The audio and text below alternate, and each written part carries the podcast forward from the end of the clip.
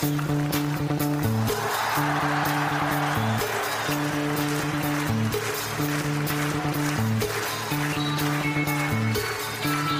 hola, bienvenidos a un nuevo capítulo de los podcasts Rock is Here en Londres. Soy Marcelo Lamela.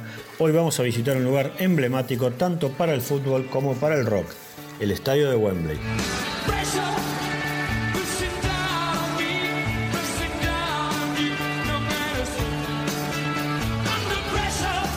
Hablar de Wembley es hablar de fútbol, pero también de grandes eventos musicales. Todo artista que tenga editado un disco live at Wembley puede jactarse de su masividad. Quizás el más conocido sea el álbum doble de Queen, en el cual Freddie Mercury corea las canciones con la multitud.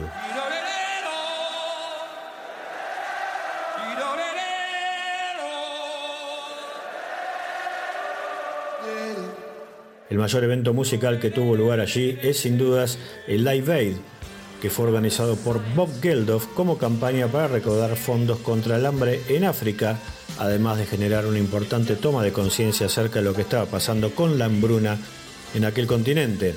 Ese festival de julio de 1985 convocó a las más grandes figuras del rock y del pop de la época, entre ellos Elton John, David Bowie, U2, Dire Straits, The Who, Queen y David Gilmour con Brian Ferry, entre otros.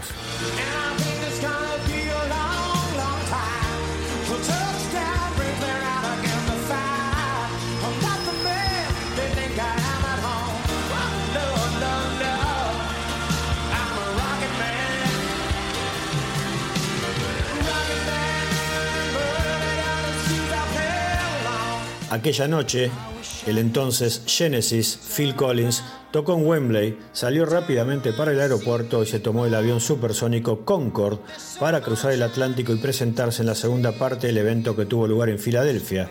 Allí, entre otras actuaciones, Phil se dio el lujo de ser parte de Led Zeppelin, aunque eso sí, en una frustrada por lo pobre comparado con otras actuaciones de la gran banda inglesa que tuvo lugar en aquella tarde.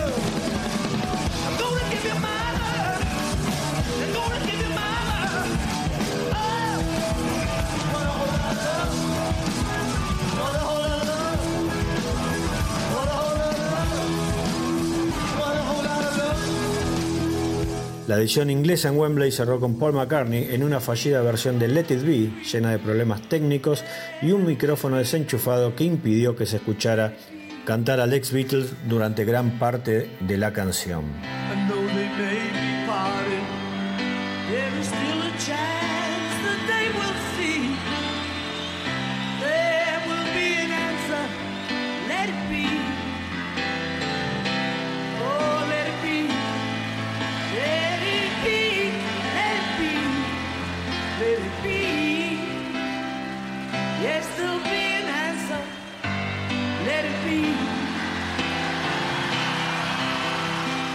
El actual estadio de Wembley fue inaugurado en 2007 luego de cinco años de construcción con un costo superior a los mil millones de dólares.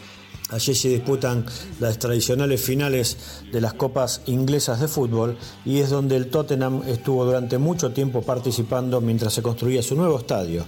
Además, es la sede de la selección inglesa cuando juegan de local. Tiene capacidad para 90.000 personas sentadas y es el segundo estadio más grande de Europa detrás del Camp Nou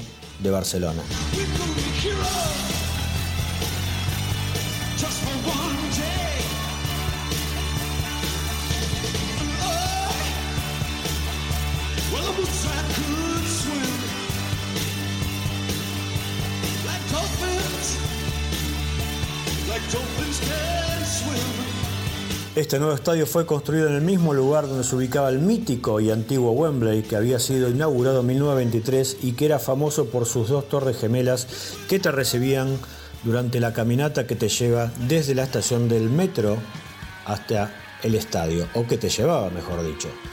Era conocido como la Catedral del Fútbol, fue sede principal de los Juegos Olímpicos de 1948 y sede de la final del Mundial de Fútbol de 1966, cuando los locales derrotaron a Alemania federal y así consiguieron su único título mundial.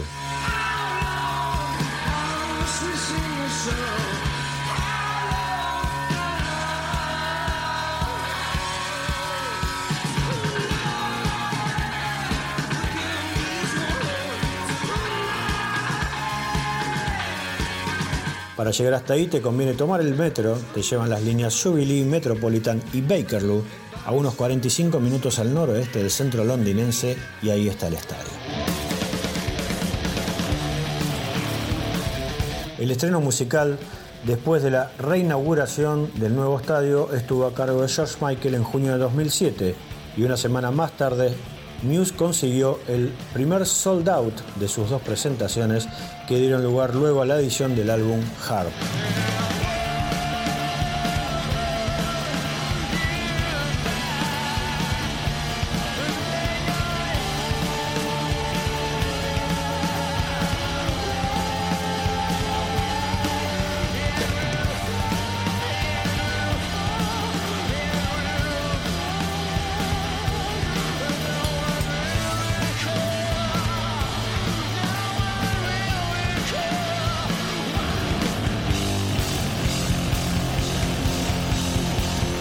Otros datos que demuestran la importancia de Wembley aún hoy. ACDC vendió todas las entradas para su show en 2015 en apenas una hora. Fue una de las últimas fechas de la histórica gira de World Live de Roger Waters en 2013 y ahí en ese estadio tuvo lugar el histórico show de Foo Fighters de 2008 con la participación de los ex Led Zeppelin John Paul Jones y Jimmy Page.